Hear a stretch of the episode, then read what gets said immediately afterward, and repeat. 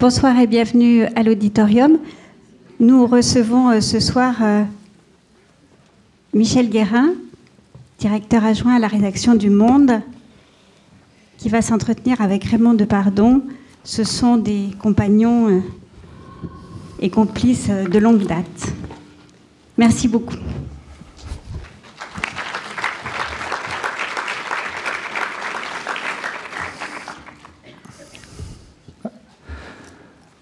Bonsoir, euh, merci d'être venus si nombreux pour Raymond Depardon euh, et pour cette rencontre qui a lieu à l'occasion de l'exposition que vous avez peut-être vue et que vous pouvez encore voir, qui, a lieu dans ce même bâtiment au Grand Palais et, qui a un titre assez énigmatique sur lequel on reviendra sans doute, qui s'appelle Un moment si doux, et dont voici le catalogue.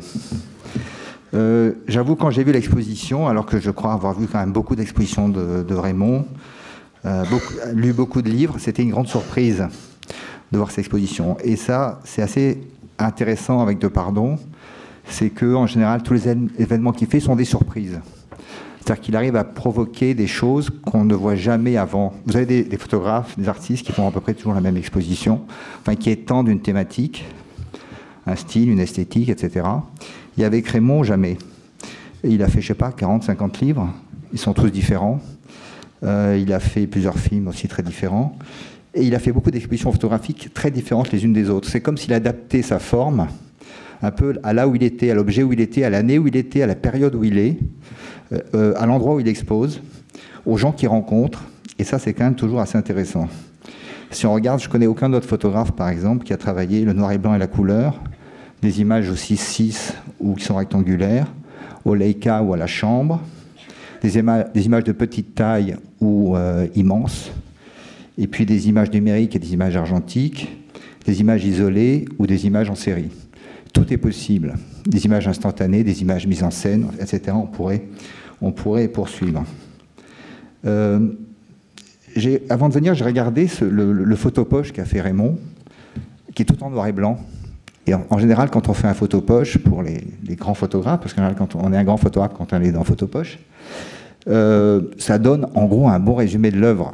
Euh, est censé tout savoir, avoir tout. Euh, voilà. Bon, c'est pas cher, c'est bien foutu. Et euh, tout est en noir et blanc, donc. Et donc, et ce que j'avais vu de Raymond, je savais bien qu'il avait fait des photos en couleur.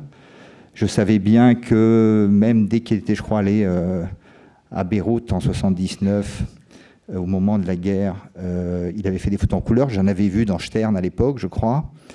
Mais bon, c'était des petites choses isolées comme ça pour moi, son travail vraiment en couleur démarrait euh, avec euh, la mission photographique de la Datar au milieu des années 80, quand il est retourné dans sa ferme natale à Villefranche-sur-Saône.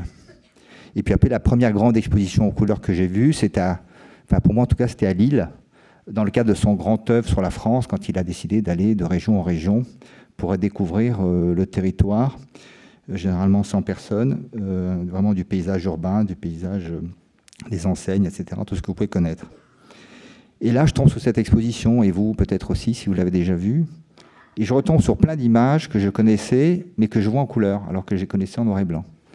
Euh, et en plus, beaucoup sont inédites. Ce qui est formidable avec les inédits, pour moi, c'est quand le photographe est vivant, et c'est lui qui fait ses inédits. Ce qui est toujours emmerdant pour moi, c'est quand un photographe est mort, il en sort des inédits après sa mort, ça me gêne. Mais évidemment, comme c'est Raymond qui les contrôle, je ne peux pas dire grand-chose. Euh, et c'est la première question que j'ai envie de poser à Raymond, une fois que j'essaie de, caler un peu cette chose. Et mon, trouble, c'est de me dire, pourquoi faut-il être toujours différent, Raymond de Pardon? Pourquoi faut-il surprendre? Ben, Peut-être qu'il faut se surprendre soi-même pour, euh, pour vivre au fond. c'est l'existence même de la vie, c'est de se surprendre, sinon ce ne serait pas drôle. C'est vrai que dans l'école traditionnelle française, euh, beaucoup s'inscrivent, mais aussi dans d'autres, au cinéma ou dans d'autres choses, s'inscrivent dans une trajectoire. Et j'ai beaucoup de confrères, moi, tu, les connais, des photographes euh, de toutes les agences, ils, aiment bien, je ne sais pas d'où ça vient d'ailleurs, l'unité d'appareils, de, de cadres, de format, de ratio, je ne sais pas quoi, il y a tous les plans. Et moi, peut-être que ça vient un peu du cinéma, ou alors ça vient aussi du fait que peut-être j'ai traversé une plus longue période qu'eux. C'est-à-dire que j'ai commencé en 60, même un peu avant. Et donc à l'époque, c'était un appareil, et puis après, c'est passé un autre appareil, et puis j'ai changé comme ça, et ça change toujours. Et j'étais aux États-Unis, c'était un autre appareil. Et c'est vrai que d'ordinaire, les photographes ne changent pas. Ils restent toujours au même. Et moi, j'aime bien changer, parce que ça me vient du cinéma. D'ailleurs, quand tu commences un film, le producteur ou les producteurs te disent dans quel format tu peux. Alors donc, le, le format en cinéma, c'est un cache qui est devant l'objectif. Et en photo, c'est un appareil, bien sûr, c'est pas la même chose.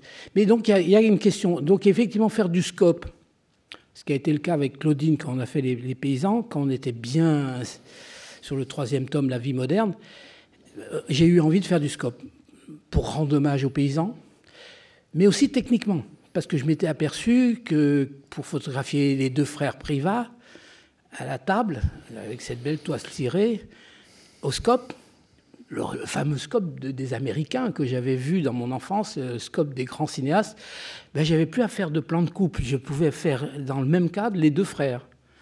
Voilà. Et donc, je trouvais qu'il y avait un côté comme ça euh, lyrique euh, qui allait bien au monde rural. Donc, il y a effectivement une réflexion qu'il faut se poser, qu'on doit se poser sur le cadre. Et bon, en l'occurrence, cette aventure que j'ai, qui, est là, au fond, c'est vrai que la couleur, j'avais pas très confiance en, moi, et la couleur, je la dissimulais un peu euh, depuis longtemps. Mais je savais bien quand même qu'il y avait des photos là-dedans. Certaines avaient été publiées, mais voilà. Et, et c'est vrai que quand on m'a proposé euh, cette galerie du Sud-Est, je voulais quand même toujours pas faire une rétrospective de mon, travail. D'abord, elle n'est pas assez grande, ou je ne sais pas, parce que peut-être je suis prétentieux, parce que je, vois encore plus. Euh, voilà, je, travaille par séquence, donc euh, j'ai besoin encore plus d'espace. Mais c'est peut-être une pure prétention de ma part. Et là, je sens bien qu'il y a 150 photos qui rentraient. Il y avait quatre. On peut mettre une simèse. Euh, bon, voilà. Et euh, donc, aussi, ça vient de la rencontre que j'ai eue avec Hervé Chandès, qui est, un conservateur du musée, qui est directeur de la Fondation Cartier, qui, avec Claudine, ont toujours été des soutiens sur ma photo couleur. Et ça m'a toujours surpris. Je me suis dit, mais qu'est-ce qu'ils ont à ma photo couleur? Aucun intérêt, cette photo couleur, et je ne sais pas pourquoi. Et le hasard a fait que j'ai fait un voyage en Amérique du Sud, un peu à part et il est là exposé, c'est-à-dire qu'il était ni dans l'illustration type National Geographic, ni dans le photojournalisme classique traditionnel. Je n'allais pas chercher euh, une histoire photographique. Et j'ai fait des photos peut-être un peu plus personnelles et, n'ai pas osé euh, les montrer à personne, ni à même à Magnum, ni rien. Et je les ai mis dans une boîte, j'ai fait des tirages de lecture, et puis j'ai mis un moment si doux sur la. Pourquoi j'ai mis un moment si doux Peut-être que j'avais, j'avais été. Parce que le moment si doux, il est à double tranchant. Il est aussi pour les gens que pour moi. Parce que moi, pour moi, la violence, elle est aussi à moi. Quand je fais une photo, j'ai un sentiment de. Il y a une violence en, soi-même quand on fait une photo. Alors on la surpasse. Quand on est dans des quand on est dans une situation de journaliste, par exemple un tremblement de terre, ou je sais pas quoi, une guerre civile, bon, on pense plus à soi, on fait des photos. Mais quand on est dans la vie quotidienne, moi je sais que j'ai démarré comme photographe de presse, puis après tout doucement j'ai fait des photos, et, puis après j'ai rejoint Magnum, et puis j'ai commencé à faire des photos un petit peu de, la vie des gens. Et il y a un exemple qui est flagrant, qui est célèbre, c'est de faire dans un compartiment pas un train corail, mais un train à compartiment. Il y en a encore un petit peu, comme ça. de soulever l'appareil et de faire les gens qui sont en face de vous, les gens ils vont dire Qu'est-ce que vous faites, monsieur quoi? C'est, violent, quoi. C'est très violent, quoi. Et, et donc, il faut se justifier, ou alors il faut rentrer en connaissance avec eux. c'est un moment. Et pourtant, quelquefois, tu te dis euh, Je ferais bien une photo d'eux, quoi, tu vois mais il faut se présenter. Est-ce que je peux faire une photo Est-ce que vous leur demandez quoi Mais si tu leur demandes, ils vont se sentir obligés de poser, de regarder l'appareil. Donc ça, va être. Donc là, c'est une extrême violence. Donc cette violence là, je la connais bien. Et moi, j'ai toujours été plutôt timide. Et j'ai c'est un peu égoïste que je vais dire, mais j'ai d'abord ressenti l'agression en moi, avant d'être vendu le, le, droit au regard. Euh, comment tu as fait cette photo? Qu'est-ce qu'on alors, même sur cette exposition, j'ai été par exemple dans des endroits euh, comme Tarabuco en Bolivie, et les gens, ils se font pas photographier. Hein. C'est vraiment des, sauvages. Mais à la fois, j'y arrive. Je ne sais pas pourquoi. Et alors, j'y arrive d'autant plus dans les endroits ruraux. Afrique, Amérique du Sud. Donc, j'ai absolument aucune inhibition, bizarrement, à ce moment-là. J'ai une fibre paysanne et je fais comme tout le monde. Je fais une photo, je souris, j'en fais une autre, je souris, j'en fais une troisième, je souris. Enfin bon, il y a un moment, euh, le paysan euh, euh, bolivien, il n'est pas toujours content, quoi. Bon. Et puis tu souris, tu reviens, tu, enfin, tu ressouris. Tu penses à la photo, à la, une des grandes phrases de Cartier-Bresson, c'est ça. Moi, j'ai toujours, j'ai eu la chance de connaître Cartier-Bresson il citait toujours, il comparait le photographe à, l'artillerie légère de, des combats. Il avait quand même fait la guerre. Tu tires et tu dégages. Donc tu y penses, tu dis, pauvre, oh, excusez-moi, pardon, tac. Et puis il y a quand même des fois euh, des situations qui sont magnifiques. Et donc tu souris. et à la fois tu ne peux pas parler, tu ne parles pas le quechua. Qu'est-ce que tu vas dire, toi, en Afrique, en Éthiopie tu vas dire trois mots. C'est de la démagogie. C'est pas.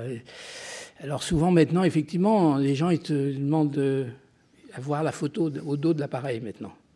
C'est la grande mode maintenant. Même en Afrique très reculée, ils veulent voir la photo. Mais moi, comme je fais de l'argentique, j'en ai pas à leur montrer. Je reste un peu.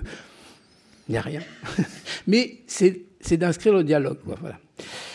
Et donc tout ça pour dire que j'aime bien les différents formats et au fond, il n'y a pas de secret. Voilà. Je ne sais pas si j'ai répondu à ta question. À peu près. Euh, est-ce qu'il n'y a pas une autre raison euh, qui fait que tes photos en couleur sont restées pendant des décennies euh, dans les cartons? C'est que, bon, quand un journal te, te, commandait, tu as publié en couleur, que ce soit même dans le journal Lui, ou dans Stern, ou dans Paris Match, tu pouvais publier en couleur. Mais dès que tu faisais des livres et des expositions, c'était essentiellement du, très longtemps du noir et blanc. Est-ce que la raison, c'est un peu ce que disait par exemple le photographe Egglestone, c'est que pendant très longtemps, la couleur était considérée dans le milieu culturel ou artistique comme vulgaire, comme euh, réservée à la publicité euh, ou à la mode, mais surtout pas au, monde artistique. Est-ce qu'il y avait un peu comme ça, en plus en France, très fortement ancré en France hein, euh, Est-ce qu'il y avait ça aussi comme raison? Oui, il y avait cette raison. C'est-à-dire que moi, les premières photos que vous, voyez dans l'exposition, elles datent de mes débuts à l'agence d'Almas où il n'y avait pas d'interdit, il n'y avait pas d'élitisme, on était tous des jeunes photographes. bon voilà, et moi j'étais le dernier parce que j'étais le plus jeune. Euh, bon voilà. Mais euh, effectivement, quand je suis rentré à Gama, même aussi, les journaux aussi, la presse, euh, il n'y a, pas a pas beaucoup, il y a pendant très longtemps, en fait, la France est restée sans grande presse magazine, à l'exception de Jour de France et de Paris Match, mais ils étaient très news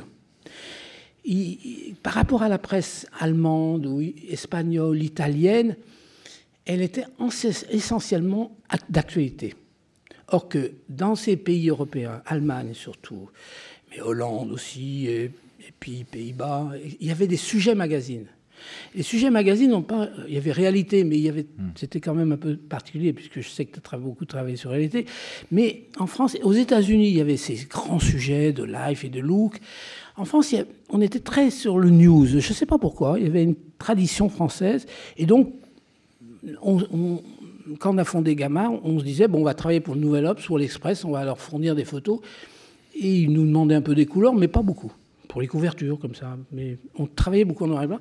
Et puis, après, quand j'ai rejoint Magnum, aussi, il y avait cette grande tradition du noir et blanc, d'une grande photo, ça se fait en noir et blanc. Et quand quelquefois on avait un boîtier couleur, on se disait pourquoi que je fasse pas une bonne photo en, couleur?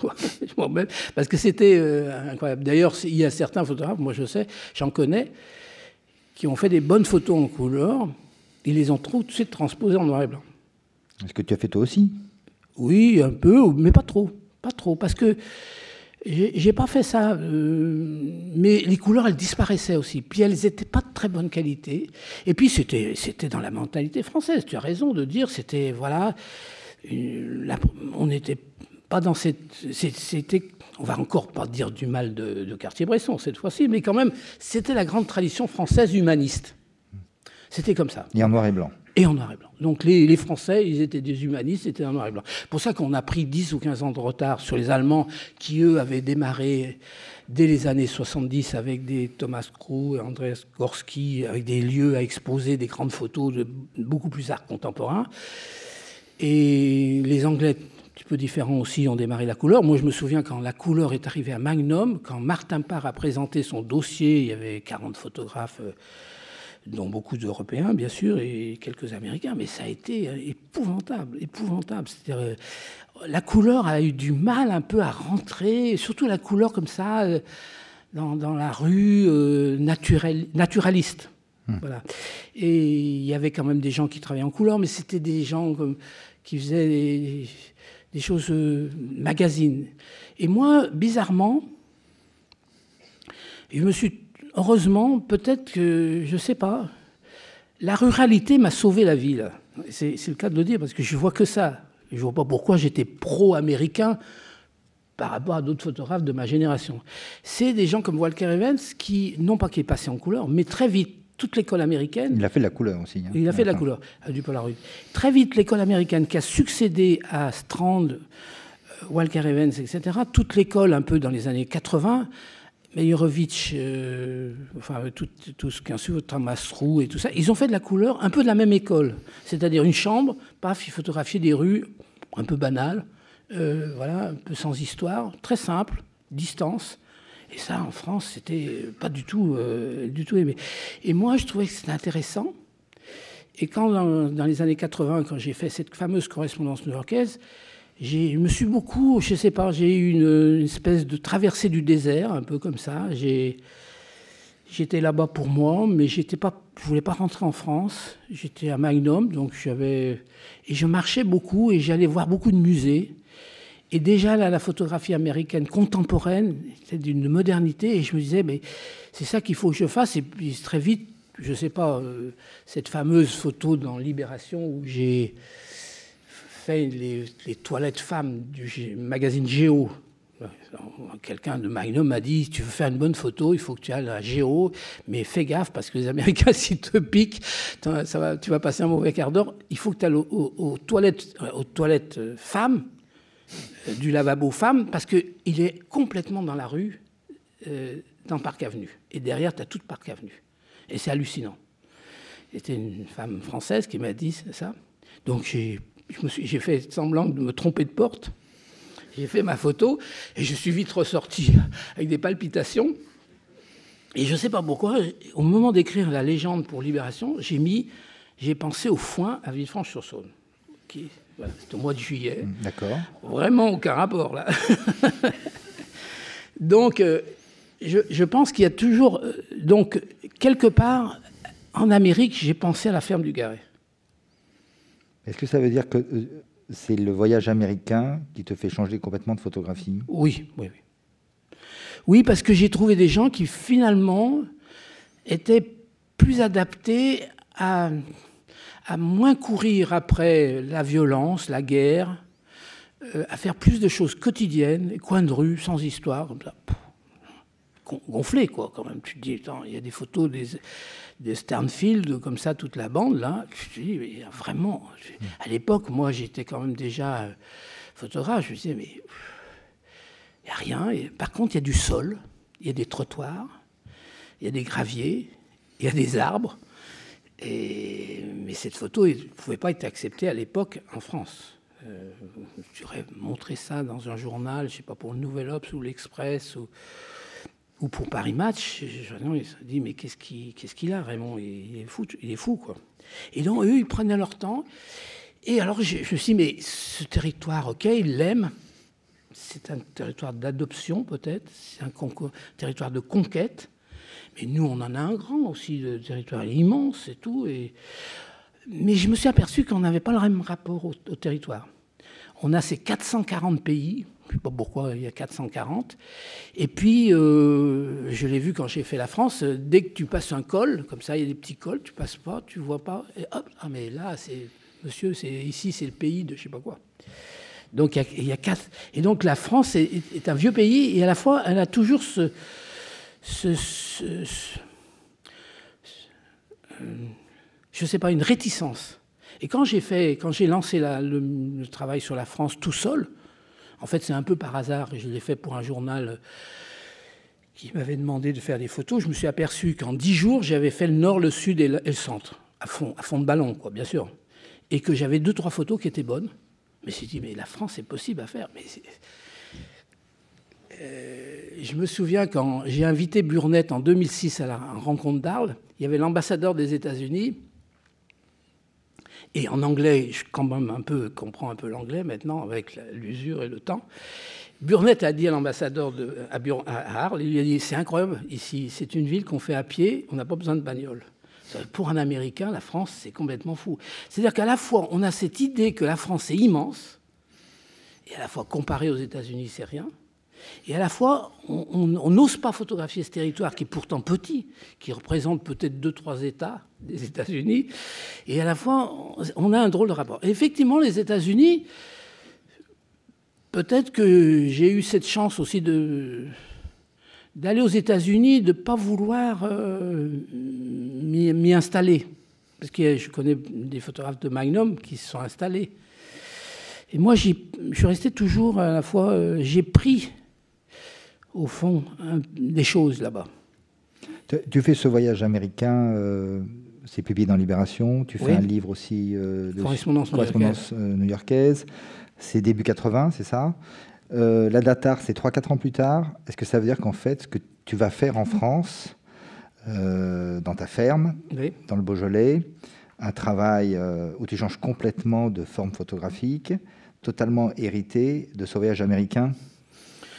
Oui, bien sûr, absolument. C'est même là-bas que j'achète une chambre et puis je, regarde, je vois des expositions et, ça me va bien, la chambre, au fond. Euh, j'avais besoin un petit peu après toutes les affaires de claustre, l'actualité, la guerre, la disparition de Gilles Caron, euh, l'agence Gamma, tout ça, les photographes qui revenaient plus, euh, la violence et tout. J'avais besoin un petit peu de changer d'air. J'étais pas vraiment encore dans le cinéma. J'avais commencé un petit peu, mais pas trop. Mais ça aussi, ça a joué, parce que les Américains ont été très importants pour moi, parce qu'ils avaient expérimenté aussi la sortie du photojournaliste avec des cinéastes qui s'appelaient Drew, Leacock.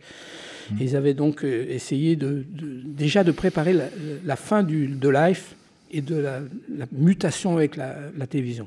Donc ils avaient commencé à faire des films où, effectivement, ils ont une mentalité complètement euh, différente de nous qui me plaisait bien. C'est-à-dire que capter le réel, pour eux, c'est de l'art. Or que nous, il faut une intervention de l'auteur pour que ça soit de l'art. Et ça, c'est ça, c'est un truc. Encore aujourd'hui, on le voit. C'est vraiment nous. Il faut qu'il y ait une intervention humaine. Sinon, bah, c'est que de la réalité. Et eux, ils ont donc, c'est eux qui ont un peu inventé la street photographie, de faire des photos dans la rue comme ça, en, sauvette, en la sauvette, un certain nombre de choses comme ça. Et à la fois, je voyais bien que ces photographes américains que j'ai un peu appris à connaître, certains qui parlaient même bien le français, ceux de Magnum, etc., ils étaient un peu inhibés dès qu'ils allaient dans certains endroits où moi j'étais très à l'aise. Donc j'avais un rapport très étrange. À la fois j'étais dans le complexe et l'admiration. C'est quoi ces endroits? Bah, L'Afrique. Hmm. L'Afrique ou certains pays pauvres. Et eux, ils sont un peu même des, déjà des, reporters depuis longtemps. Mais bon, euh, par exemple, Burnett, qui est un ami à moi, vraiment, avec qui, euh, dès qu'on a, à la scission de Gamma, euh, j'ai fait appel parce que je l'avais rencontré. Puis c'est un mec très sympathique de Salt Lake City. Il parle le français, il est très drôle, puis je sais pas, puis il prend pas au sérieux et c'est vraiment un très grand photographe. Il est arrivé un peu comme moi à la fin du Vietnam, et je l'avais rencontré aussi au Vietnam. Et, et je, c'est la même. Donc, dès qu'il va en Afrique, je veux dire, ils, ont des appréhensions. Et moi, je n'avais pas, cette appréhension, parce que ça fait l'Afrique, ça fait déjà depuis l'âge de 18 ans, j'y allais. C'est un pays que j'aime beaucoup et dont la langue me sert beaucoup. Euh, peut-être qu'il faudrait maintenant se rencontrer sur l'Amérique du Sud, maintenant, parce que maintenant, moi, je commence à bien connaître l'Amérique du Sud. Et, eux, ils sont assez forts aussi sur l'Amérique du Sud. Il faudrait faire un, jour un match franco-américain en Amérique du Sud. Non, mais c'est une question de... Euh, la photographie, c'est tellement complexe, quoi, parce qu'il faut un peu d'inhibition, sinon tu t'avances trop. Mais il n'en faut pas trop non plus, parce qu'il faut quand même appuyer sur l'appareil. Donc euh, il y a ce, ce, balancement. Et, et dans l'exposition qui est là, euh, euh, ici, dans, l'aile sud-est, quand, quand, le Grand Palais m'a dit Est-ce que vous êtes prêt pour, dans un an pour exposer J'ai dit à une condition c'est donnez-moi un peu d'argent pour que j'aille faire des photos. Et très vite, j'ai été en Amérique du Sud, j'ai fait des conneries notamment en Argentine. Je suis monté au nord, je suis descendu au sud. Enfin, j'ai fait quelques photos, bien sûr. Je me dis, il ne faut pas prendre comme ça, il faut rester dans un endroit et ne plus bouger. Donc, je vois bien que le Quechua, de rester dix jours dans une ville de Bolivie, tu ne le parleras pas en dix jours. Mais dix jours, néanmoins, tu vois comment les gens bougent, tu vois comment les gens sont. Et puis, tu obtiens quelque chose, tu, souris, mais ça suffit pas, parce que tu es un gringo. Et ils savent pas te faire la différence entre un norte-américano et un français. Donc tu dis non, non, moi je suis pas américain, mais ça joue pas là, parce que pour eux, tu es un blanc, quoi. Tu es quand même quelqu'un qui les a emmerdés, quoi. Et qui continue à l'emmerder avec l'appareil photo. Donc tu, fais ce que, tu fais le clown un peu. Tu penses à Cartier-Bresson, tu dégages, mais quand même, le gars, il est pas mal. Bon, tu reviens. Et le gars, il se lasse. Non, mais il se lasse pas là-bas. Donc il ne se lasse pas, de, il n'aime pas se faire photographier. Donc comment faire? Parce qu'il est formidable. Il est là avec sa femme, il a 14 jupes dans un, truc, il a des panchos et machin, il a une bonne tête de paysan. Et là, c'est vrai que je suis sauvé par la ferme du Garet. Parce que? Parce que je, je me mets face à lui. Je suis pas, je suis pas fourbe, je suis pas lâche, je suis pas, je, suis pas quelque chose de, je suis, je me mets, je, je dis mais t'es paysan, moi aussi j'étais paysan, orgueilleux, c'est le mot orgueil. Il est orgueilleux, ben moi aussi je suis orgueilleux, parce que je sais que je suis orgueilleux. Quand je me faisais engueuler, quand j'étais jeune photographe, euh, je, enfin, j'ai toujours été orgueilleux. Quand le maître d'école le savait bien, quand je disais, euh, je demanderai à mes parents de plus vous vendre des œufs. Je disais au, maître d'école, il doit y avoir sacrée couche d'orgueil quand même pour dire au, maître d'école ça. Donc l'orgueil a toujours fait partie de mon élément comme ça, parce que c'était peut-être une façon de, se protéger, d'autodéfense. Donc je tac. Puis je vais vite, et puis je dis, deux photos, c'est fini.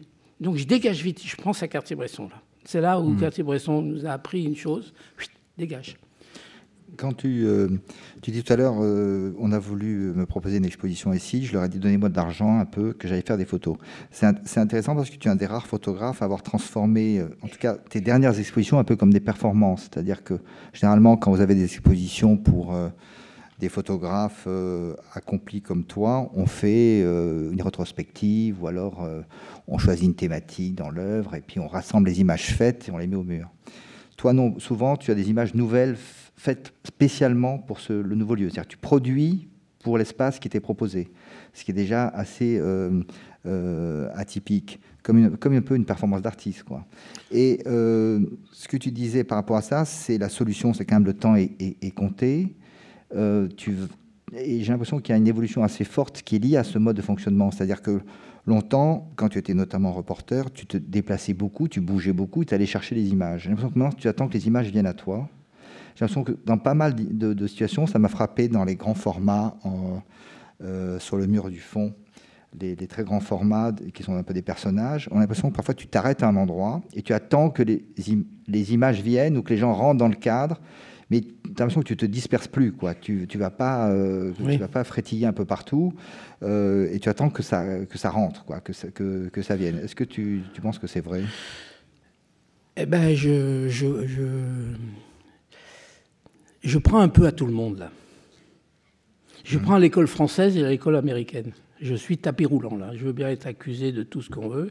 C'est-à-dire, je prends l'école française C'est-à-dire, je suis bien à l'aise en Afrique, à Harare, Éthiopie, marché complet, les gens, tout le monde part dans tous les sens. Je suis à l'aise, je ne suis pas un norte-américano, j'ai pas peur d'un attentat. Pourtant, il y en a pas loin, il y a Somalie qui est pas très loin. je suis à l'aise dans ce genre de pays, et pourtant ils ne parlent pas le français, un petit peu à Djibouti, mais à Rare, pas tellement. Et je suis à l'aise en Afrique. Donc je pense que c'est de, mon, de ma culture, c'est grâce à la culture occidentale, au fond, tchadienne, euh, au Tchad, euh, de partout, en Algérie et tout ça. Je suis à l'aise et, et, au fond, j'ai pas j'ai pas été un colon moi. Donc j'ai pas de raison. J'ai été longtemps en Algérie après la guerre. Euh, les gens me prenaient à partie, mais je dis attendez. Oh. Je, suis prêt à discuter. Je suis prêt à discuter. On a fait des erreurs. Je suis, je comprends et je vous comprends. Vous avez souffert. Et j'ai eu des longues discussions en Afrique avec les Tchadiens notamment. Bon. Et donc j'ai cet avantage quand même d'être direct avec les gens. Et c'est une question d'attitude de corps. C'est une position de ton corps. C'est-à-dire de, mettre face aux gens. De ne pas, de pas s'esquiver, de ne pas avoir peur. Quoi. Les Africains n'ont jamais mangé personne, ce sont des gens très gentils, comme les Français, comme tout le monde. Donc ce côté comme ça, peut-être paysan au fond de, de, mon père qui allait euh, le lundi matin euh, à 9h moins 5 aller voir le maire de Villefranche, ça va pas. Il y a un chemin là-bas, il faudrait que vous déblayiez parce qu'on ne sait plus, on ne peut plus lire la borne, je sais pas quoi, enfin un truc de fou quoi.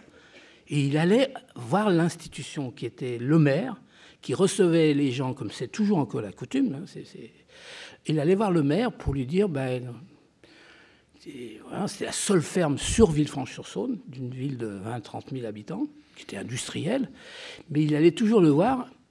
Et je pense, un peu comme euh, en Arabie Saoudite, les gens viennent voir euh, Faisal d'Arabie. Et donc il y a ça. J'avais, j'ai ça peut-être de mon père qui est comme ça, des espèces de, de côté direct comme ça. Et donc, euh, l'Afrique ne me fait pas peur.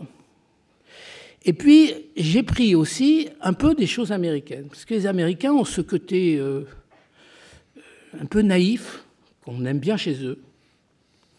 C'est-à-dire qu'ils ont toujours dit comment ils faisaient les choses, une transparence totale. Ils ne disent pas qu'ils sont des artistes, ils disent voilà. Et notamment deux écoles, quand j'ai longtemps resté à New York, on m'a dit il y a deux écoles. Alors, bon, c'est en gros deux photographes américains qui étaient dans les années 70, 60, assez connus. Qui s'appelle, un qui s'appelle Gary Vinogrand, qui marche tout le temps et qui dit, lui, il s'arrête jamais. Il fait un travelling sans s'arrêter. Et puis l'autre, qui est un peu Lee Friedlander, qui est aussi un très grand photographe américain, qui lui bouge pas et attend. Alors, j'alterne ces deux méthodes, je l'ai expliqué longtemps dans le mot errance, c'est-à-dire que je vois un taxi euh, éthiopien bourré de je sais pas quoi, rouge et bleu, machin. Donc je m'arrête. Donc je fais des photos, je tourne un peu autour et je m'arrête. Et puis après, je reprends ma déambulation. Donc j'alterne les deux méthodes de chasse, au fond, que tous les chasseurs connaissent. C'est-à-dire, c'est tu progresses en balisant un terrain. Au fond. Tu refais une rue, puis tu fais l'autre rue, puis tu reviens, tu fais tout ça, puis tu repasses. Enfin. Et donc, c'est, et, je le fais d'une manière souriante le plus possible. Avec l'âge, peut-être, maintenant.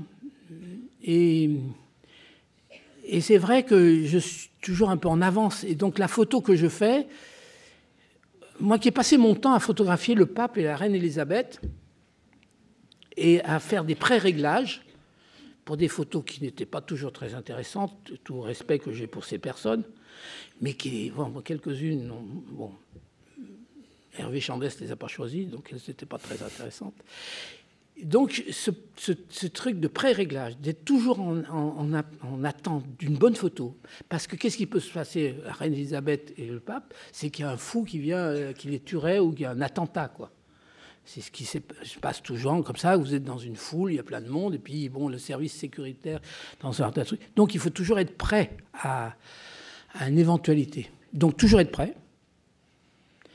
Et si d'être prêt, tu ne le mettais pas au service de faire euh, une, éventualité d'une personnalité qui se ferait tuer par un, Tu le mettais à ton profit, à toi, pour toi, pour faire une bonne photo. Donc voilà, bonjour, et tu fais des photos à la volée. Puis après, a un moment donné, la personne, elle te sourit. Par exemple, ça arrive souvent en Afrique, il te sourit.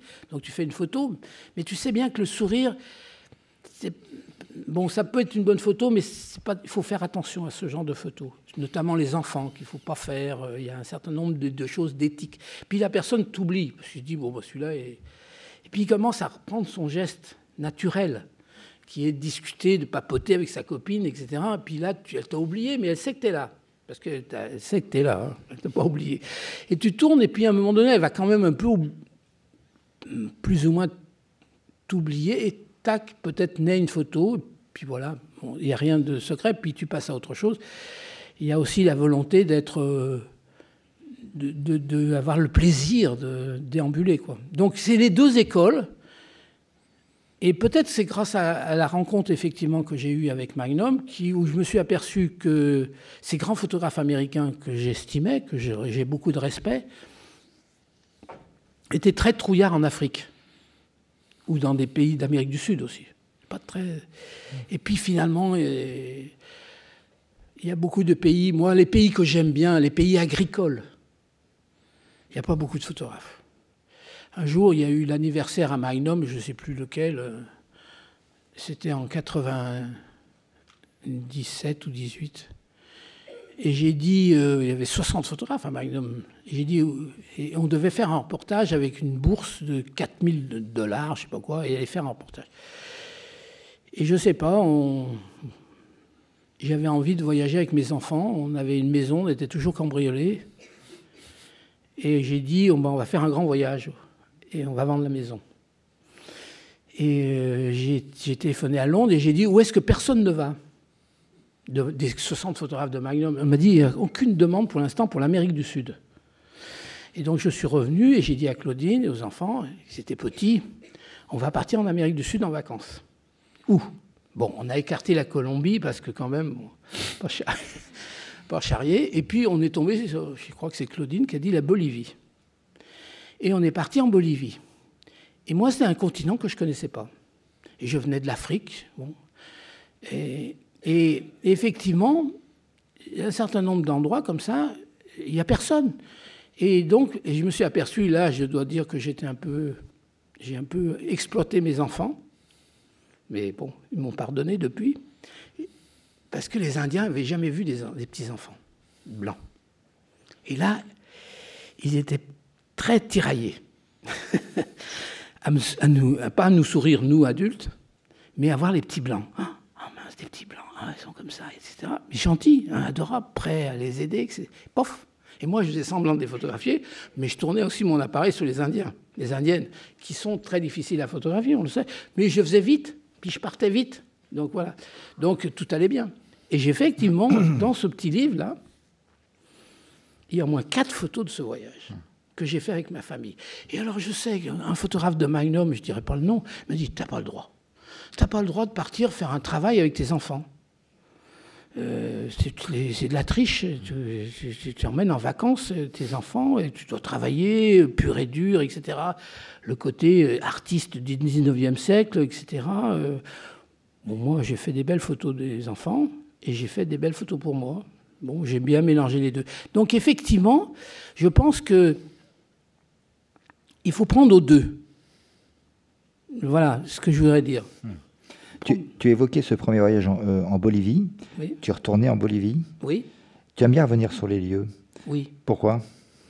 Je sais pas pourquoi, j'aime bien. J'aime bien revenir toujours sur. Et revenir pour travailler aussi. Oui, oui, j'aime bien. je suis quelqu'un. Euh, je sais qu'il y a beaucoup de mes confrères et ils, travaillent peut-être plus longtemps que moi, euh, plus plus durement, plus assidûment. Euh, j'en connais bien, notamment un ami à moi qui s'appelle Sébastien Salgado d'ailleurs. Mais lui, après, euh, il ne revient pas. Il, il, aime découvrir un nouveau. Et moi, c'est terrible. Quand je pars sur un nouveau pays, je me dis, ah non, non, attention, attention, là, là je vais encore être obligé d'y retourner. Donc, non, ne pas y... Ben, c'est vrai que j'ai, depuis le temps, avec ma liste de voyages, j'ai une liste comme ça. Il y a par exemple des pays que je, rêve de ça, d'y retourner. J'aime bien revenir sur les lieux du crime, ou je ne sais pas quoi, comme on dit. J'aime bien revenir sur... D'abord, je trouve des paysans de partout. Et c'est vrai que j'ai une attitude peut-être... Euh, en 71, dans l'exposition, il y a ce Chili. Et, je me souviens bien de ce Chili, parce que Gilles, Caron avait disparu au Cambodge. On pensait qu'il était encore vivant, mais enfin, quand même, les, plus le temps passait, et j'avais, je voyais bien Marianne, ses filles et tous. Et je me disais, bon, ben, le prochain, c'est moi. Heureusement, j'étais un peu trouillard quand même. J'étais pas trop volontaire. Je l'avais bien accompagné sur plein d'endroits, puisque j'avais doublé en caméra. Ça avait été l'échec on n'avait jamais arrivé à vendre les, films et Gilles avait beaucoup vendu les photos.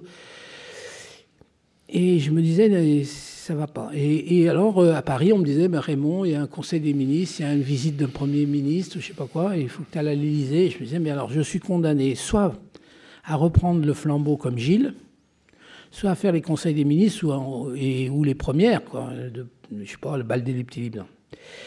Et je ne sais pas, un ami m'a proposé, Robert Pletz, me dit, écoute, ça va être la première année, l'anniversaire de Allende, c'est la première euh, république socialiste en Amérique du Sud, c'est un événement. Et je pense qu'il va se passer quelque chose, on pourrait y aller cet été. Donc on y est parti, c'était en septembre en fait, c'était pas l'été.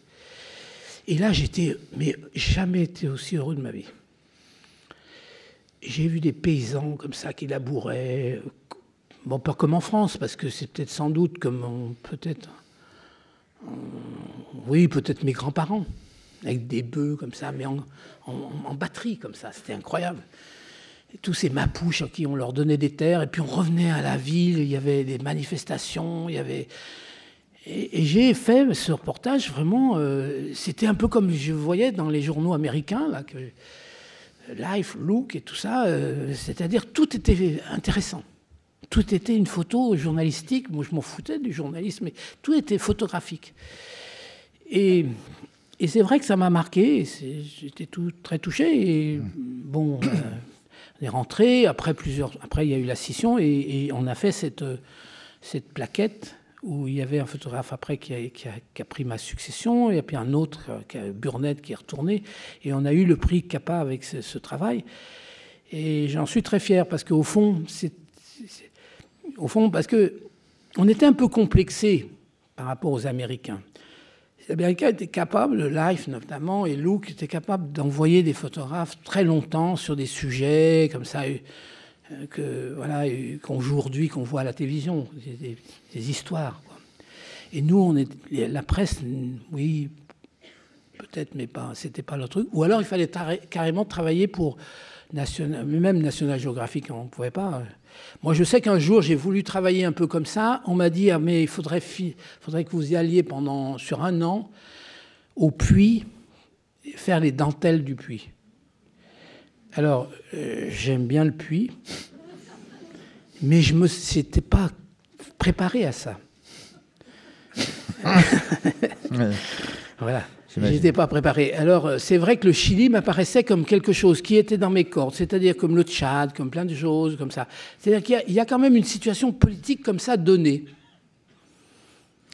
tu parles du, Chili oui, oui, le Chili, mais c'est la même chose sur la Bolivie. Sur... Vous êtes bien reçus, quoi. Je vous y conseille d'y aller tous en vacances, d'y aller tous y aller. N'y allez pas en groupe parce qu'ils n'aiment pas trop les groupes, mais vous risquerez rien. Éthiopie, Bolivie, Amérique, enfin, même ceux qui sont mm, au point de vue euh, très avancé, donc au fond finalement, euh, en dehors peut-être de certaines zones qui sont dangereuses, mais il y a aussi en France aussi, il y a des zones dangereuses. Donc c'est un peu ça. Alors comment faire des photos? Moi je sais que c'est pas facile, mais c'est vrai que j'aime ça, moi. au fond, prendre un peu euh, par exemple, quand nous sommes partis au tout début, en septembre l'année dernière, pour faire cette exposition, j'avais envie d'aller en, Argentine. Je ne sais pourquoi, l'Argentine, voilà. C'était. Euh, le début du printemps, septembre, mais c'était mars là-bas. Et puis, je me suis dit, ben, qu'est-ce qu'il faut faire en Argentine? Donc il y a le nord et le sud, mais j'avais envie de rester un peu à Buenos Aires, que j'ai une ville que j'aime bien, que je connaissais pas bien. Donc j'ai fait ce que, au fond, j'ai pris la méthode américaine. Donc en fait, je suis un peu, je prends de temps en temps la méthode américaine, de temps en temps la, méthode européenne. Qu'est-ce que c'est la méthode américaine? Bon, voilà, la méthode américaine, c'est la street photographie. Je ne sais pas pourquoi c'est eux qui l'ont inventé, parce que forcément c'est un peu pas tout à fait juste, parce que les photographes français, comme Cartier-Bresson, Douaneau, beaucoup d'autres, euh, Bouba peut-être un peu moins, mais Douaneau et Cartier-Bresson qui représentent la photographie, ils ont beaucoup fait de photos de rue, plus ou moins rapidement, comme ça. Euh. Mais la rue était leur terrain de jeu, leur terrain de photo. Et je ne sais pas pourquoi, euh, les Américains font toujours un peu, d'une manière un peu systématique. Il y a un côté comme ça, et c'est des anglo-saxons un petit peu différents de nous, ils le font carrément. Et donc, cette photographie américaine, euh, je me suis dit, je, vais peut-être faire des photos de rue, la Buenos Aires. Voilà. Et donc, ça va me passer les nerfs, ça va me calmer, et puis je vais développer sur place. Et ce que j'ai adoré avec ce, ce voyage de la chance que j'ai eue un petit peu de faire cette exposition, c'est que je me suis dit, puisque je ne travaille pas en numérique, puisque je ne peux pas voir mes photos toutes seules, tout de suite, je vais les développer et je vais aller avoir cette expérience que j'adore, moi, c'est d'aller à la bonjour, je ne parle pas la langue, est-ce que je peux développer euh, euh, mes films? Heureusement, été aidé par mon fils Simon, qui parle bien espagnol, mais ils l'ont pris pour un, madrilène quand même, parce qu'il parle un espagnol, qui est même de Madrid. Enfin, ça s'est bien passé. Et donc, je voyais mes photos et je me disais, bon, tu es un peu loin, peut-être qu'il t'apporte. Et je me rapprochais. Ou je faisais... Voilà. Donc, j'adore ça, moi. Euh, j'adore ça. Et, au fond. Euh, il, y a, il, faut, voilà, il y a, peut-être il y a aussi des asiatiques. Hein. On a dans les grands photographes, il y a aussi l'école de Daido Moriyama, qui est un photographe incroyable de, de qui photographie. Moi, j'ai eu la chance de le rencontrer parce que c'est un photographe de. Le Japon, c'est Tokyo. Pour les gens qui ont été à Tokyo, c'est quand même une ville énorme. C'est la plus grande ville du monde. Et tu te dis, qu'est-ce que je vais faire là-dedans Qu'est-ce qu'est-ce qu'on peut photographier? Est-ce que ça va nous arriver comme ça chez nous? Est-ce qu'on sera pareil? Bon, voilà, Shinjuku, euh, Shibuya et tout. Il y a le plus grand passage clouté du monde. Moi, j'ai jamais vu un passage clouté comme ça. Il y a peut-être 500 personnes qui passent et puis qui va dans différentes directions. Donc tu t'es arrêté à ce passage clouté? Oui, un petit peu. Et tu restais beaucoup, non? Oui, sur, les villes que j'avais fait à un autre moment. Mais c'est vrai que lui, il l'a fait à la japonaise, qui n'a rien à voir avec l'américaine. Donc, je, bon, voilà, il a pris, il, a, il, s'est adapté. Donc, en fait, euh, voilà, puis il y a des écoles, euh, il y a plein d'écoles. Donc, il y a plein de, façons de faire des photos euh, différentes. Tu, as fait référence à ton premier voyage au Chili, où, et du Chili, tu as rapporté une photo très connue de, toi, enfin, qui se retrouve dans tous tes livres souvent. Euh, par exemple dans le photopoche, qui est ce, portrait de paysan avec un grand chapeau. Euh, euh, tu vois très bien hein, ce quoi je fais référence. J'ai retrouvé la photographie dans l'exposition et cette fois elle, est en couleur. Déjà, il est rarissime qu'un photographe qui a une, grande expérience, qui est très connu, ose montrer une photo dans. S'il est fait en couleur, elle est en couleur. Si elle est en noir et blanc, elle est en noir et blanc. Mais de changer comme ça, de la montrer, hop, 30, 40, 50 ans après. de faire ça, qu'est-ce que tu préfères des deux déjà? Est-ce que, est que tu as une préférence? Et pourquoi tu, tu alors qu'on a, on a presque une œuvre de toi très précise, en tout cas euh, pour celle qui est déjà faite il y a 30-40 ans, hop, tu dis, bah, je, je, change, je montre autre chose. C'est assez rare pour que je puisse poser la question. Ben, j'ai été piégé par Hervé Chandès parce que je oui, me pas obligé de dire oui. Hein. Oui, oui, non, mais j'ai été piégé parce que je lui ai montré la vraie couleur puisque en fait c'était. Et en fait, j'ai fait une, j'ai fait une photo couleur, j'ai fait une photo noir et blanc. Contrairement à certains, je hum. j'ai pas transposé la photo noir et blanc. Donc elles, existent deux fois, oui. Elles existent deux fois. C'était une période très Eisenstein pour moi. Bon, je suis un peu influencé, bien sûr, comme vous l'avez compris mais en cinéma aussi. Donc à cette époque, euh, il y avait du grand, un grand envie de lyrisme. Et c'est vrai que je me souviens d'avoir lu euh, Tourkoniev, euh, tout ça, j'avoir vu tous ces films. Eux aussi ont beaucoup parlé de la ruralité. comme les Américains, comme Walker Evans, comme tout ça, l'Alabama et tout ça, et la dépression de Rutland et tout, et les Russes aussi, beaucoup, à une autre époque, bien sûr. Et, donc, c'est assez intéressant. Ils ont photographié le, près de, film Le Pré de Beijing, tout ça. Il y a des travelling, la balade du soldat. Il y a des films insensés sur la ruralité russe. Et donc, je ne sais pas pourquoi, j'ai vu trois Mexicains basanés là, contre, une maison en bois. le grand choc que j'ai eu au Chili en 71, c'était ça, c'était les maisons en bois c'était vraiment les photos de Walker Evans. Et, aussi le monde rural de mes parents. J'ai connu mes parents qui labouraient, qui avaient des bœufs. Donc il y avait ces mélanges des deux, de, la ruralité française et un peu aussi de, de la ruralité américaine, qui m'a fait aimer les États-Unis. C'est la ruralité qui m'a fait aimer les États-Unis. C'est vrai que ce livre, Louons maintenant les grands hommes, de Jim Hadji, Walker c'est un.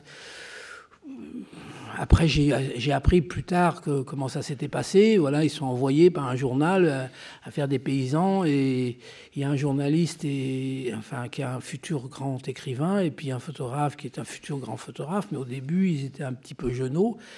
Et les Américains, euh, les paysans, les envoyaient balader. Quoi. Donc il y a un moment, ils voient trois gars en train de discuter sur un marché, ils s'approchent, il dit Est-ce que je peux venir vous voir? Il dit Oui, oui, venez. Mais ils se méfiaient d'eux. Ils se méfiaient d'eux. Et puis, ils font deux photos, mais c'est pas convaincant. Et puis, il y a un orage et ils peuvent plus partir. Là, c'était pas, c'était pas goudronné et les gens leur disent bah, dormez sur la véranda. Ils les invitent même pas à l'intérieur. Ils les invitent même pas à manger. C'est pas des paysans de l'Ardèche, des Cévennes, là. Hein. Rien.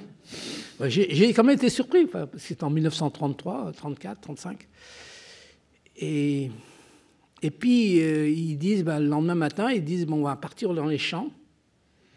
Et tout Walker Evans et Gemadji qui sont, ils, ils, leur disent, bon, ben, ils les laissent dans la maison. Et Walker Evans rentre dans la maison. Il fait très vite des photos, sans autorisation, sans rien comme un voyou, quoi. ça me rassure parce que des fois j'ai fait aussi des photos comme un voyou, donc ça me rassure que Walker Evans c'était comme un voyou. Et ils font des photos d'une simplicité hallucinante, quoi. le lavabo, le, lit. Et puis ils rentrent des champs et puis ils disent est-ce qu'on peut continuer? Est-ce qu'on peut faire des photos à l'intérieur? Et les gens disent oui. Là ils refont des photos et, ils font des choses comme ça euh, hallucinantes pendant une semaine seulement juste entre la photo noir et blanc et la, couleur, euh, tu fais une lecture différente des deux? Avec du recul comme ça ben Moi, je pensais que le noir et blanc me représentait plus, me ressemblait plus. Et en fait, je crois que je me trompe. Je crois que, au fond, bien sûr j'ai fait ce noir et blanc, il existe, il est, il est, il est, fait partie de ma vie. Mais c'est vrai que la couleur est peut-être plus proche de moi. Et c'est vrai que quand j'ai écrit ce mot pour, euh, sur la boîte, euh, un moment si doux, j'ai utilisé le mot doux. Et là, je viens, je n'ai pas lu, mais il y a une thèse comme ça qui vient d'être publiée par, comme ça, il y a des fois, Éloge de la douceur. J'ai parcouru très vite ce livre, mais sans vraiment, euh, parce que je voulais pas m'influencer. Et en fait, dans le mot douceur, il y a énormément de choses que j'ignorais, et notamment l'enfance et la mort. Donc euh, effectivement, ce, retour à la douceur euh, signifie des choses. Il est beaucoup plus riche et beaucoup plus complexe qu'il ne pense, comme ça, qu'un petit bon mot, comme ça, pris, euh, tout ça. Et donc cette chercheuse a travaillé toujours. Et au fond, effectivement, peut-être que quand j'ai tout donné ces photos, des cartons à Hervé Chandès, il a sorti quand même plein de photos du début de, de la ferme du Garret. Après, il y a trois reportages. Hum. Et puis après, je lui ai donné euh, les reportages que j'ai faits récemment. Et, c'est vrai qu'il y a un, étrange enfin, rapport entre ces dernières photos et les premières. Comme si, bon voilà, comme si. voilà, mais le temps passant. Est-ce que le lien, c'est pas la simplicité? Parce que tu es un des rares photographes à, à, dire, à dire euh, tu peux dire je fais des photos simples. Ah ben moi, je sais que... Mais ça, des photos simples, je, je sais depuis longtemps parce que même des gens tout autour de moi m'ont dit, écoute, c'était bizarre parce que par rapport à l'école française, l'école française de la photographie, c'était toujours compliqué la photo. Hmm. Et notamment ce Magnum, enfin, je, ne cite pas personne, mais il y avait tout. Et moi, c'est bizarre, je faisais des photos, plus c'est simple, mieux ça vaut. Et donc, euh, j'étais pas, j'étais pas non, j'étais pas le, j'étais pas un grand photographe, moi, pour eux. J'ai toujours été ce complexe, au fond, de ne pas être un bon photographe. Qu'en cinéma, je, me suis plutôt positionné très vite par rapport au cinéma américain, mais aussi par rapport au français, l'écoute et tout. Je n'ai pas eu ce complexe. Les je me disais, bon, j'y arrive pas et tout. Et moi, je fais des photos simples. Ben oui, je, dégage l'écoute aussi. Comme, puisqu'on me disait en cinéma, tu dégages l'écoute. C'est-à-dire que tu, tu, tu, dans un lieu très compliqué comme le commissariat de police, une, des urgences, etc., tu, tu dégages un peu euh, le brouhaha, l'anonymat, tu te fixes sur quelqu'un et tu, montres cette personne qui souffre ou qui, qui dit quelque chose. Et c'est le propre du cinéma documentaire. Parce que tu, en fait, dans tous ces lieux durs qu'on a tournés avec Claudine, c'est assez décevant. Parce qu'il y a des gens qui volent, il y a des gens qui sont souffrent, il y a des gens qui. Il y a, toute la misère du monde. Mais en fait, c'est dans une complexité longue et laborieuse. Je ne pas de la faute des, juges ou de, tous les gens, mais c'est laborieux. Et donc, la caméra est, un peu bête, un peu primaire. Donc, il faut quelquefois voir un peu euh, ce, qui, ce qui est. Qu'est-ce que tu entends, quoi? Qu'est-ce que tu vois? Et c'est pour ça que les gens, un petit peu, ils, se cassent la gueule avec une vidéo là-bas. Parce que ça ne marche pas, la vidéo. Ce n'est pas la question de vidéo de cinéma. C'est une question de concentration. C'est une question de feeling. Si quelqu'un dit, voilà, euh, je vais mal parce que j'ai perdu ma maman et j'ai changé la peinture de l'appartement, bah, bien sûr, tu te mets à écouter quoi, cette personne. Tu le mets à écouter. Quoi. Tu l'écoutes, tu le filmes, tu le filmes, tu le filmes, tu le filmes. Tu lui demandes l'autorisation, bien sûr. Et lui, il est tout à fait d'accord. Et la psy ou l'infirmière, elle dit, mais attendez, moi je suis pas là pour les histoires de peinture, quoi. Donc d'un seul coup, ça store un dialogue de fou. Cette personne va mal, dit, je suis déprimé, j'ai envie de me suicider, parce que depuis que j'ai mis du jaune, j'ai envie de me suicider. Et l'autre, elle a autre chose à faire, quoi. Tu vois, elle dit, bah, écoutez, attendez, si vous voulez un témestin, vous voulez quelque chose. Et là rentre un dialogue de fou entre le monde de la médecine et le monde de la ville. Et donc là, tu sens que... Et ça, c'est quelque chose qu'il faut sentir d'une manière... par l'écoute, et ça grâce à Claudine, mais c'est aussi l'écoute qui m'a déterminé. Donc j'avais des positions très fermes et arrêtées sur le cinéma. Et par contre, en photo, je ne savais pas bien. On me disait, mais tu veux pas refaire les urgences en photo? Je dis, non, non, en photo, ça ne m'intéresse pas je suis peut-être plus, quelque part, un peu plus euh, moi-même aussi en, photo. Je suis un peu tête en l'air, un peu euh, rêveur. Et c'est vrai que cette exposition met plus en valeur certains aspects de moi, c'est-à-dire un aspect plus euh, qui est c'est assez complexe parce qu'à la fois je suis timide, j'étais timide, j'étais timide, je suis plus, mais la parole est aussi vient de la timidité aussi, de, des choses assez contradictoires. Un certain type de casanier, c'est-à-dire un, gars qui est complètement contraire d'un reporter. Et à la fois, je pars à Roissy, j'ai pas peur. C'est vrai, j'ai pas d'appréhension. Alors que c'est un aéroport sinistre, agressif. C'est le seul au monde qui est comme ça, le dernier de la liste c'est le pire. Il faut faire un effort parce que tu es là, tu as toujours peur, on t'engueule, tu t'as raté quelque chose. Tout le monde est dans un. Les, ils ont engagé, j'ai rien contre cette ville de Bobigny, mais ils ont engagé des milliers de gens et, tout est comme ça. Tu vas à l'aéroport de Chicago, à New York, tout ça, c'est beaucoup plus euh, gentil. Là, tu sais pas.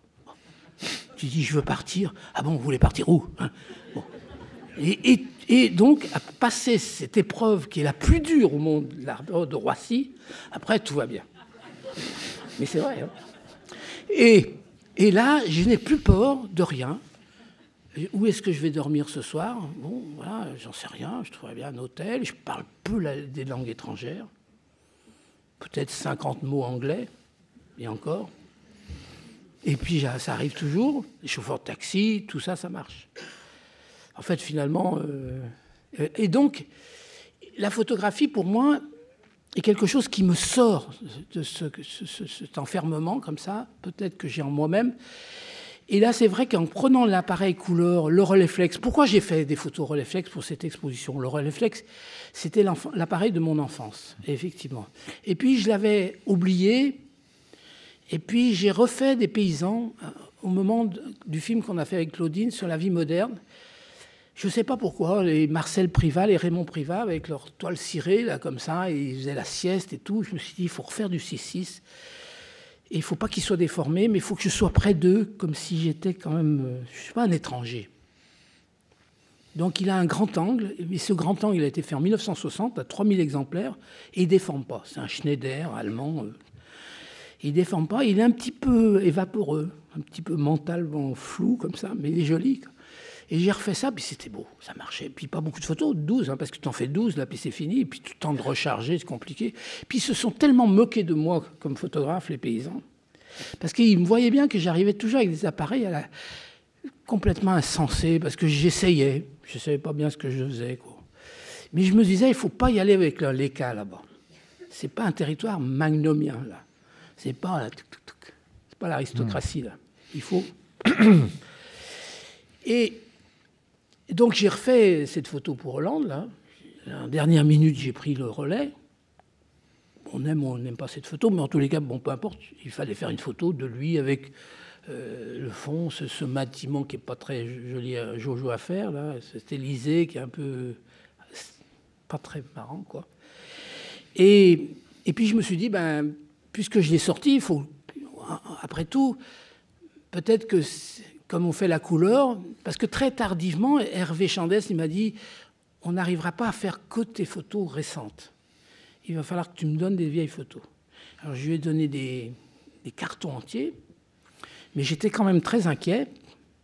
Et à la fois, j'avais confiance en lui, parce que c'est vraiment quelqu'un que j'ai confiance, qui n'a jamais assisté, qui n'est pas rédacteur en chef, mais bon, voilà, il est un peu à part dans l'art contemporain.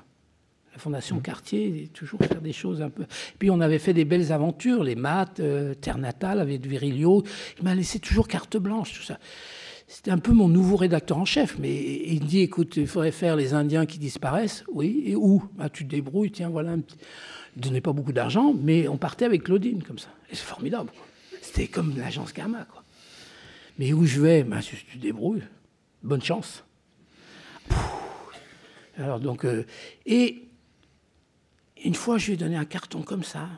Il y avait Brigitte Bardot, il y avait John Wayne, il y avait tout. Comme ça. Et puis il m'a dit que j'en ai trouvé une. Hein je ne sais pas qui c'est, il est dans une chambre d'hôtel, il est allongé sur le lit. Mmh. C'est peut-être un ami à toi. J'ai dit oui, c'est un journaliste qui est venu avec moi, Jean Marvier, très connu quand même à l'époque. Et je ne sais pas pourquoi, la couleur ça m'a plu, mais les autres non. Bon, je me suis dit, vers où on va. Et puis mon assistant, Jean-Pierre Cap, il voyait arriver les photos. Claudine Nougaret, ma femme, oh, et l'encadreur, ils étaient complètement paniqués. C'était des photos, ils les voyaient individuelles, ils les sortaient du lot. Il y avait deux Italiennes qui faisaient la scénographie, mais je ne les connaissais pas. Elle disait rien. Et donc c'est vrai que je me disais, on va vers quelque chose qui est, je ne sais pas si c'est doux, mais c'est tendre. et à la fois, il ratait aucune photo de la grande époque, c'est-à-dire Beyrouth, Glasgow et Chili. Je n'avais rien dit. Au fond, je ne le connaissais pas à cette époque. Il était à l'école primaire, sans doute, quand il fait ça. Et il sortait comme ça des photos du Chili, mais il ne sortait pas les mêmes que Stern. Il sortait les photos que, que j'avais fait un peu, qui n'avaient jamais été publiées, que personne n'avait vu à Magnum. C'est les combattants qui allaient euh, chez le coiffeur, ils mettaient la caloche, Kalachnikov au vestiaire, comme ça, et puis ça faisait couper les cheveux, et puis bon, je photographiais la Kalachnikov qui était là derrière. Des photos très simples, comme ça, complètement. Et donc, c'est vraiment un. Il, m'a découvert un peu une face, une face de moi que je peut-être qu'on je me dissimulais ou je voulais pas trop montrer, qui était peut-être quelque chose qui avait trait à, à mon tempérament euh, plus, je sais pas, plus en, retrait. Parce que quand j'étais journaliste, comme j'avais cette carte de presse, je m'approchais des gens. C'était une violence, mais je rentrais dans les gens. Combattants, les machins. Les... Et puis, au fond, c'était une violence à moi. Et donc, quand je reprenais ma véritable identité, ça m'arrivait quelquefois, je reculais. Et je faisais des photos d'assez loin. Et quand je suis rentré à Magnum, les gens se sont beaucoup moqués de moi. Parce que je, photographiais beaucoup les femmes de dos, les gens de loin. Et on me disait, Raymond, tu as un problème de focale, tu es trop loin des gens. Je disais, bon, bah, écoutez, d'accord, mais enfin, moi, je ne veux veux pas m'approcher trop. Et effectivement, voilà, c'est un peu où j'en étais là. Donc j'étais effectivement assez complexé et puis, je, je, croyais que mon salut était dans le noir et blanc. Et j'ai fait une période qu'on a fait un seul livre ensemble sur le noir et blanc. Mais effectivement, il faudrait en refaire un en couleur. Juste pour, pour, terminer, il y a une chose assez surprenante aussi, euh, qu'on voit peu chez d'autres artistes, c'est que tu, tu, es très sûr de toi quand même dans ce que tu fais. Quand je, tu en parles souvent et tu sais ce que tu veux, que ce soit dans ton cinéma ou ta photographie. En revanche, quand il est question d'exposer, tu aimes bien avoir un regard extérieur. Comme si tu déléguais, tu acceptais que qu'une tierce personne vienne euh, prendre dans tes photos et dire on va prendre ça, ça et ça. Et que c'est presque... Tu laisses faire, euh, ce qui est rarissime quand même. Tu laisses beaucoup faire? Oui, mais en fait, je me suis aperçu que je n'étais pas le seul. Oui, j'aime bien laisser faire. C'est vrai que ça me vient du cinéma parce que j'ai travaillé avec le monteur et je me suis aperçu qu'après 20 films que j'ai faits, si je suis vraiment honnête, tout ce que je raconte au monteur avant le, avant le montage, je raconte des conneries. C'est-à-dire que je lui dis Ah, ça, c'est fantastique. Je me souviens sur Giscard, surtout. Le film que j'ai fait en 74. Je me souviens que les deux séquences qui sont très fortes, j'avais dit J'ai raté la séquence. C'est pas intéressant. Il m'a donné l'autorisation de le filmer dans la voiture. Il s'est rien dit. C'est une catastrophe le monteur était très patient, comme toujours, les monteurs sont toujours patients, et, il avait, lui, il a, gardé tout, et effectivement, c'est une très belle séquence, puisqu'il se passe rien, et au fond, c'est ça qui est bien. Mais parce qu'il se repeigne, et puis il dit alors à propos, et puis je sais pas quoi. et au fond, c'est incroyable, cette déesse qui fonce dans, Perpignan avec des motards. On est persuadé que quand on voit un motard avec un président de la République ou un ministre, tout ça, ils se disent des choses vachement intéressantes. Ben non. Pas toujours. Va pas cette fois-ci. et donc c'est vrai, euh, c'est quand même unique hein, d'avoir filmé comme ça une voiture. Et puis dans le, fameux brainstorming, ça, et donc euh, j'ai, moi je, je, crois que on doit laisser quelquefois euh, le choix à d'autres personnes. Je, crois, je crois personnellement. D'abord, il y a des gens comme Eggleston, tout ça. En fait, je me suis aperçu récemment, depuis cette histoire, depuis en 15 jours, j'ai demandé un peu. Je me suis aperçu qu'il y avait des grands photographes qui. William Eggleston, c'était beaucoup de gens qui choisissaient. Daido Morama, il, fait choisir aussi pas beaucoup de gens. Donc, c'est pas vrai. Moi, je crois que c'est plutôt ceux, et j'en connais, on va pas parler de, ce sont des amis, ils veulent pas. Ils veulent pas qu'on vienne toucher à ce qu'ils ont fait. Moi, je, pense que, on peut le dire, c'est Sébastien, qui est un ami, et qui est un grand ami, qui est un bon photographe, très grand photographe et tout, mais quelquefois, on n'est pas forcément bien placé pour euh, choisir ces photos. Il faut euh, les confronter à, un vote populaire, quelquefois, parce que c'est dur. Alors, euh, je veux bien croire que quelquefois, tout le monde n'a pas l'information, on n'a pas... Mais c'est compliqué. Parce que si on, il y, a des moments, effectivement, il faut imposer une photo qu'on aime profondément et il ne faut pas en laisser une deuxième. Euh, ça a été le cas de la photo de Land. Il y en avait deux, trois à côté. C'est celle-là. Une. J'ai pas laissé le choix à personne. Voilà. C'était ma, ma, décision. Mais il y a des moments où il faut être un peu, je sais pas. C'est comme de faire une, une preview d'un film en disant, bah voilà, si ça marche pas, euh, il faut se poser des questions. Donc c'est compliqué. Moi, je peux dire vraiment qu'en en France, il y a au moins 3-4 écoles. Tu montres une photo, il y a des gens qui peuvent dire vraiment, tu connais l'école, enfin, des beaux-arts, etc., ils vont te dire c'est une mauvaise photo. Tu la montres à un autre groupe, ils vont te dire c'est une bonne photo. Et à un autre groupe, ils vont te dire c'est une mauvaise photo. Donc il y a des écoles comme ça qui tendent un peu. Il y a l'école américaine, il y a l'école allemande, il y a l'école Ouh là là, il y a tellement d'écoles qu'à un moment, bien sûr qu'il faut que toi tu prennes une décision, c'est ta photo, c'est important, mais quand même néanmoins, euh, euh, il y a un moment avec Hervé, quand, il a choisi des photos, par exemple, de la campagne de Nixon, là, je me dis, mais où il va? Où il va? Effectivement, je... L'image principale qu'on connaît en noir et blanc n'y est pas. Enfin, en, n'y est pas en couleur. Enfin, je, moi, j'attendais à retrouver en couleur. Bah, quand il sort de l'avion allié, je sais plus où. Non, non, elle n'était pas en couleur. Elle n'est pas en couleur. Ah bon, d'accord. Non, mais c'est bien de confronter son regard. Euh, je, je, crois qu'il faut confronter un petit peu. Son, il faut avoir cette modestie. Il faut, faut pas s'accrocher non plus, parce que euh, il y a une, moi, par exemple, sur la France, quand j'ai fait la France là, récemment, j'ai montré à 10 personnes à peu près 500 photos. Et même plus, 800 photos.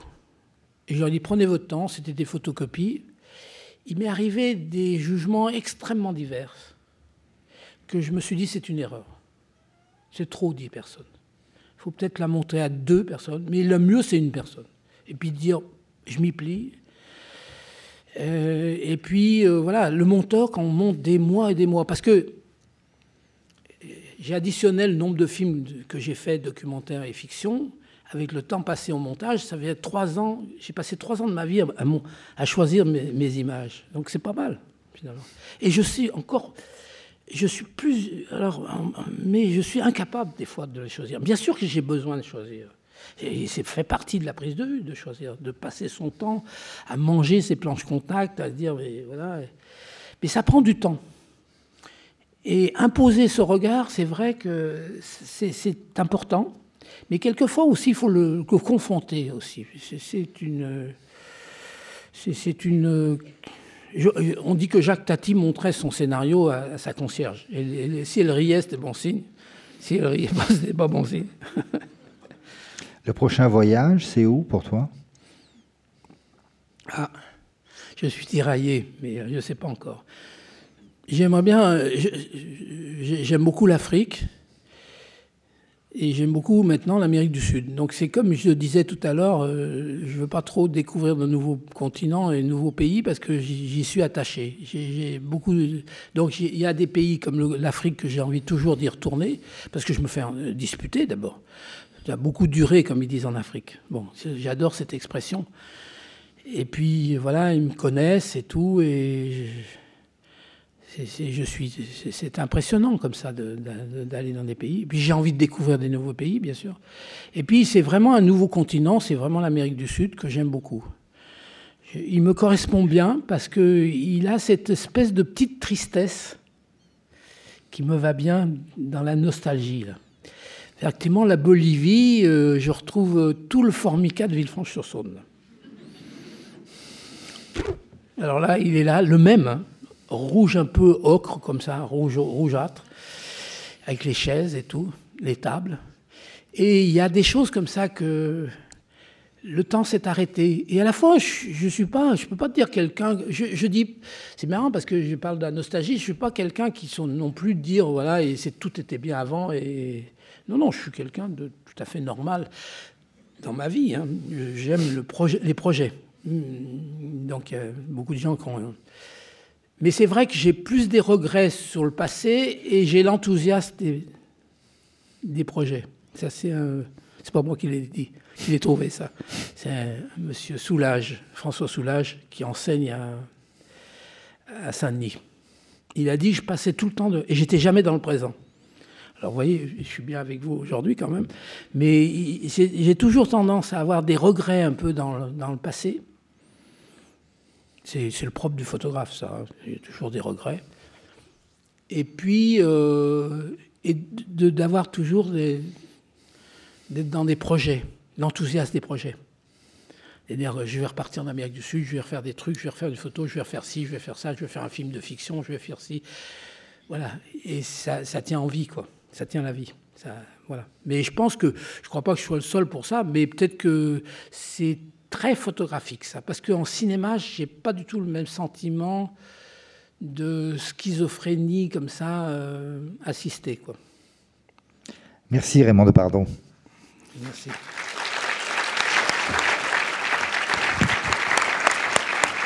Très bien. Bah, donc, t'as parlé. C'est bavard. Tu mettras un mot hein Tu mets un mot pour aller Merci beaucoup.